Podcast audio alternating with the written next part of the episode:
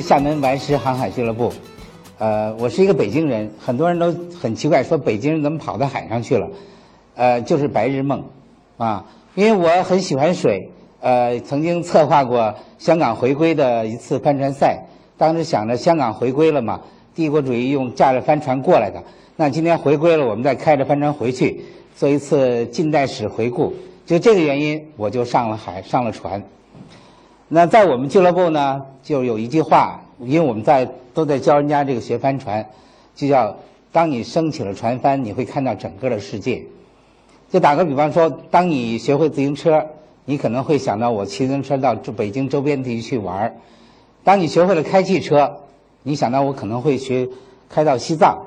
啊；当你学会了帆船的时候，你就会想到我可以去所有海连着的地方。因为大自然给了你无限的动力，你可以到哪里都有风，哪里都有水，又哪里都有人，啊，所以我们也就是因为这个原因，有很多朋友在我们那里学帆船，就跟我说，呃，船长啊，什么时间你能带着我们去环球？啊，大家都有这个愿望，所以说说有一个梦想，当然是把这个梦想付诸实施的时候是有非常多的困难的。我们从去年的 去年的。呃，年初开始准备，呃，在准备过程中，我们遇到了一件事情，让我们自己都觉得当时好像不是很理解，就是保险。因为我们在提前，我们计划是在航行时间十一月三号，那我们保险呢，提前三个月我们去办保险，呃，保险公司最后左谈右谈，左谈右谈，呃，直到比起航前的一个星期，保险公司告诉我说，你这个保险不能办，因为公司评估它的。风险太大，啊，完了，我们几个人我就跟大家说的，大家很气愤了。但是，呃，最后说没关系，我们最后每人签了一个这个免责声明。免责声明的大概内容就是说，我要在这次航行中，不管出了任何的事情，哪怕死了，跟周围的人和这个组织单位，跟所有跟这次航行有关系的任何单位都没有任何关系。用我们自己形容说叫生死状。就是说，假如我一会儿我就要跳楼，我就要自杀，你们谁也不要拉着我，跟你们没有任何关系，啊，就签了这么一个书。呃，在起航的时候，我们十一月三号起航的，在起航的时候，我们那个市长啊，有个潘市长，提前到厦门的南普陀，去 请他那个住住持啊，给了八个这个护身符。当他从那个小盒子里拿出这个护身符给我们一个人戴上的时候。他一低头一抬头的时候，我看他眼泪已经流到脸上。当时我们几个人从来没有见过师长有这么动感情的时候，呃，他的感情也感染了我们，把我们心里那份说不上来是什么感觉吧，就给调动出来。你说害怕，绝对不是害怕，不是怕我们出去会死掉去去掉眼泪，也不是说会怎么样回来会见不到家人，没有这个想法。但这份感情的东西。就每个人都都说都并发了出来，呃，包括去送我们的朋友，所以说使整个起航的场面，呃，不是说像我们好像我们实现自己的梦梦想了，就要实现自己理想那种兴高采烈的，没有，是一种很很庄重，嗯，反正很很震撼人心的一种感觉，呃，我们当时走走出厦门的时候，已经就是到晚上了嘛，很多朋友开船一直送到傍傍晚。就送到台湾那个大战岛那个地方，那么接接下来摆在我们前面就是两万三千海里，我当时真的想不出来我们归航是一种什么场面，好像也不会去想，啊，到底是鲜花呢还是什么？像我我原来写过一首诗哈，就是说，呃，我不回望，不往回看，啊，就是呃，我遥远的目的港是鲜花或悲伤，我不回望，只为那蓝色的梦想。当时有这么首诗，所以我们就朝这个两万三千海里的未知就走了。当时我们船是八个人，这样我们在呃四周以后，我们过了菲律宾、帕劳、巴布亚新几内亚，在那边过赤道。这个赤道呢，在我们每个人心目中都是神圣的，因为人生我们生活在北半球，能靠自己的力量跨越赤道，那种感觉很不一样。所以说，我们那天。呃，天公很作美，在赤道之前下了二十分钟的雨，把我们的船洗得很干净。我们大家也都全脱了，在这水雨里洗澡，因为在海上淡水相对来说比较少，不太有洗澡的这个痛痛快快洗的机会很少，所以在大雨里边也就洗得干干净净。之后大家说要怎么办？包饺子，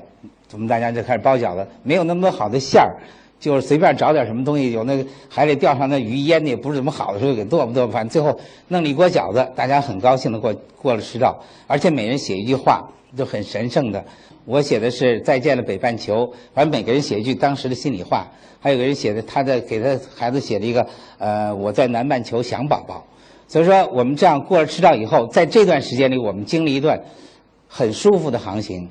啊，也给我们上了很多的课，比如说晚上，大家每天就看三样东西：日出、日落、星星，别的就没得看了。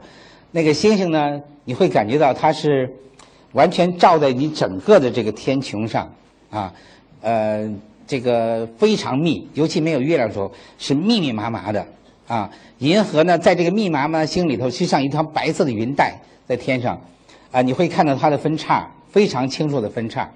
啊，到南半球的时候，你可以看到看得很清楚，它那个银河的头啊是一只一只一只，呃，飘飘洒洒的落在了海面上，啊。会给你带来很多的遐想，你会觉得地球和宇宙的关系啊，呃，每个人都能找到自己的星座，因为那 iPad 随时可以，那软件可以找到你是什么星座在哪里啊。那个天狼星呢，就是很怪，它在天上像一个警灯一样，红蓝红蓝这么闪，如果拿望远镜一看，就闪的就更清楚。所以非常就是什么神奇的一个宇宙，通过一个夜空都提。给我们就是展现在我们面前。每天晚上大家这是一个很重要的事儿，就看一看星星。呃，当然我们还是最喜欢月亮，因为虽然说有月亮的时候会没有星星，但是有月亮的时候，它能排除你在黑暗中遇到风浪那种恐惧感。啊，始终很就很关心月亮今天几点出来。在白天的时候呢，这个大洋上是非常的漂亮的，它那个海水的蓝色哈，呃，不是我们想象中那种这种蓝。完全就是一个艳、非常鲜艳的蓝色，有点发紫的鲜艳的蓝色。在这种环境下，所有东西都是非常清净的，而且还有海豚。这个海豚很喜欢它一群一群的围在我们的船边上去给你领路。它不是在你后面跑，在你前面跑，它就在你船头跳跳跳跳。每次它海豚出现的时候，都会给我们带来很大的这个快乐，因为所有人都把一切东西都撂下，照相机、摄像机全去拍这海豚去。啊，虽然说。呃，这个也拍不出什么，但是非常高兴。在澳大利亚的时候，还有很神奇的海豚，比较大，比这个赤道的海豚大一些。它使劲靠我们这个船的这个舵板，它就使劲靠。啊，我们那个那个开船的一直说：“哎呀，快快快，这个海豚在调戏我们了。”啊，就是说，当我们在澳在悉尼上船上岸做检查的时候，发现那个船的那个舵呀，在后面咬了一块半圆弧的。我们说，好像怎么想来想去。应该是海豚咬的，因为没有任何东西碰到我们的船，所以说在海上真的是不管是海洋动物还是海洋环境，都带给你非常一种以前没有享受过、没有见到过的东西，甚至都没有想象过的东西。所以我们在那垃圾，我们都是把这个像牛奶啦等等东西都给它洗得很干净，洗干净以后晾干，拿剪刀绞成小碎块，装在一个塑料袋里。就包括喝牛奶那个小那个吸管上那小条。我们都不会把它扔到海里，小心的不要让风给它吹走。烟头也都是把那个过滤嘴那块给留下，前面那个烟丝那块扔到海里边。所以说非常仔细的呵护这个海洋，就像好像说你不会把垃圾扔在自己家的床单上一样啊。这个可以说吧，我们的对海洋的环保意识在这段里给我们提升了很大，也喊造人与自然这种和谐。呃，我们其实这次航行，我们一共航行距离是两万三千海里。在这两万三千海里，我们大概是有，我们这么算了一下，就说到合恩角是一半儿。合恩角呢，大家都知道是美洲大陆的最南端。那我们呢，就把我们这次航行比作是一次登山活动。到那个顶上的时候，合恩角就是我们要爬的珠穆朗玛峰。在前面这段，我们现在是走向大本营的这个营地。那澳大利亚和新西兰就是我们这次航行的登攀登顶峰的营地。那在澳大利亚，我们对船进行了仔细的检查，我们也吃了点小亏，因为我们没有办签证的问题，在澳大利亚罚了我们一下子，罚了一下，我们就去新西兰去办签证，新西兰没给我们办，我们就决定从澳大利亚直接去往合恩角，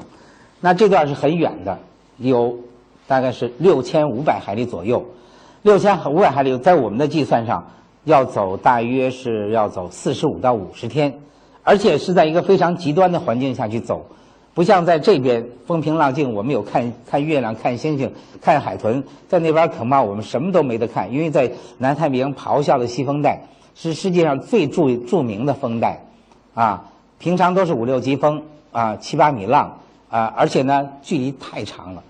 太冷了，所以我们就。做了充分的准备以后，我们决定新西兰不停了，因为再晚我们就过不去合角。很早的时间只有二月份和一月份最好过，再晚了风就大了，而且浮冰会飘上来，就过了一条冰线，那我们那船根本就不可能能有有任何的本事能冲那个冰的啊！所以说，我们就决定从澳大利亚直航新西兰。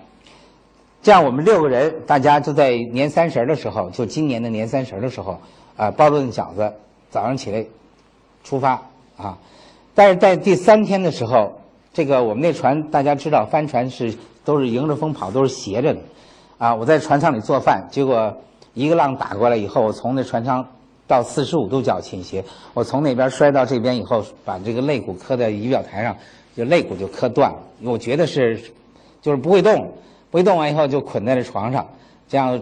就忍着。完了，我们在想。当时天气也不好，我们最后从新西兰的中间过去，顺便检查一下船，我也再检查一下，免得到那时候真出了问题也麻烦。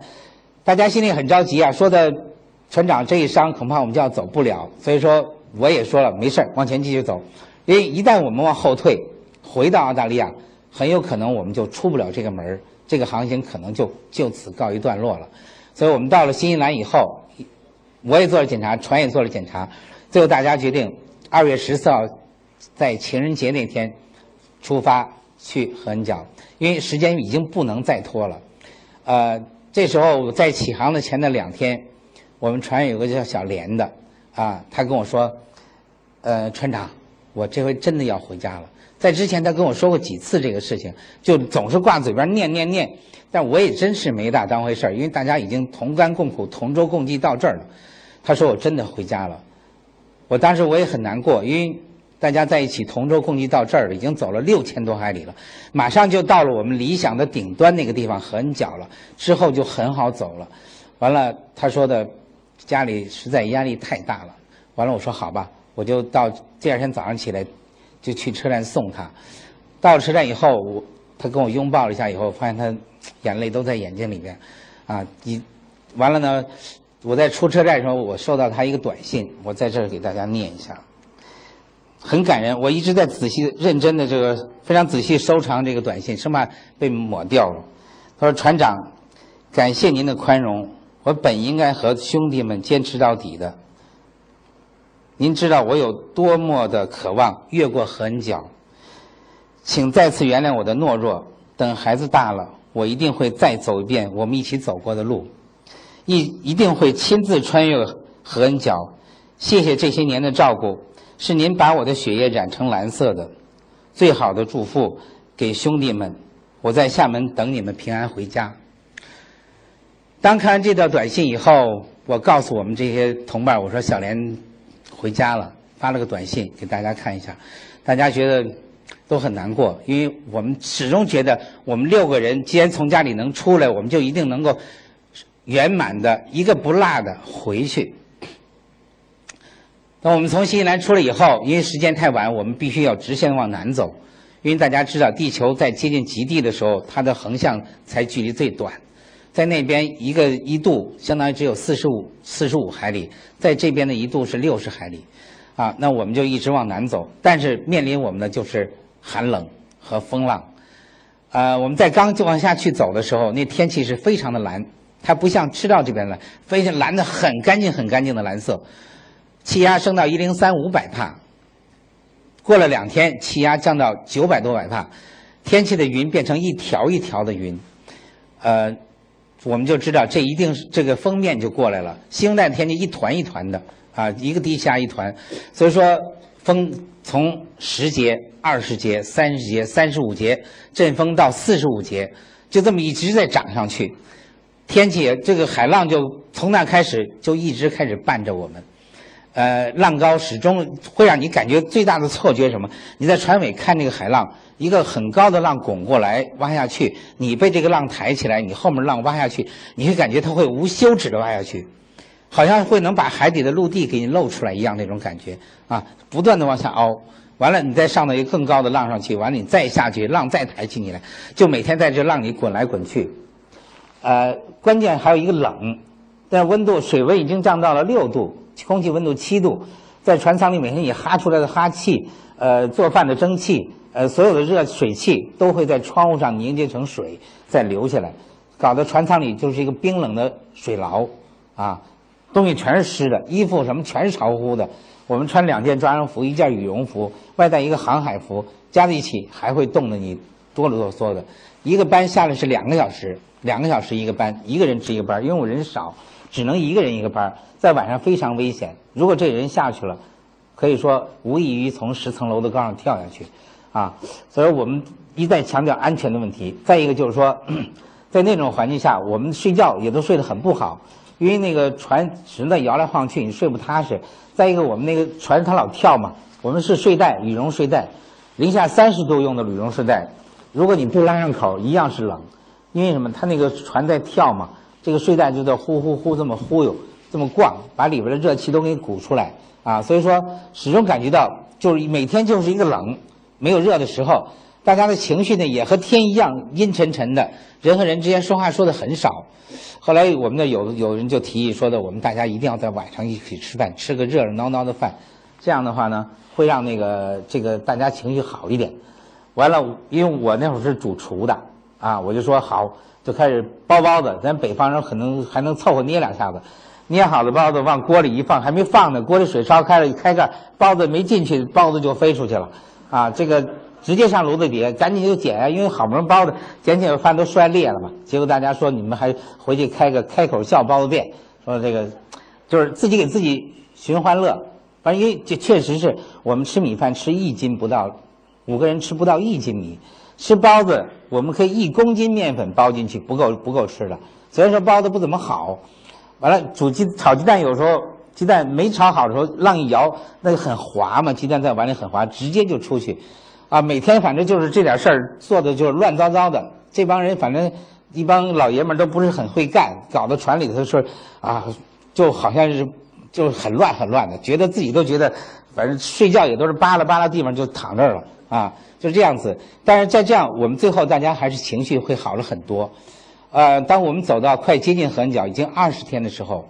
这时候摆在我们左边就是麦哲伦海峡，我们离它很近，贴着边过去。这边是河河恩角，河恩角呢是在美美美洲大陆的最南边，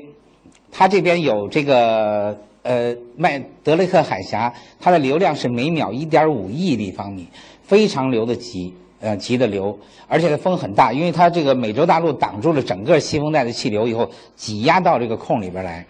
呃，据统计是有几百条船沉在那里，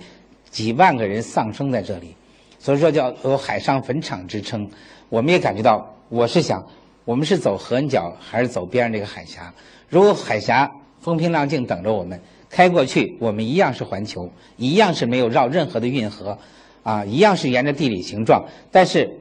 和我们的目标差一块。我就问大家怎么办？大家说的没问题，听你的。我说好，那我们就走。结果到横角那天晚上，我们一晚上就没怎么睡觉。船尾拖了一百米长的绳子，船还在扭来扭去，啊，而且主帆根本没有升，前帆升十分之一的前帆，都跑得非常快，十到十五节的航速，啊，这个会让你感觉那种恐怖的。黑漆黑一团的夜晚，有那么风浪那么刮，但是我们看到一条船，在那是看到第一条船，一个大货轮，呃，非常大的货轮，好像是游轮。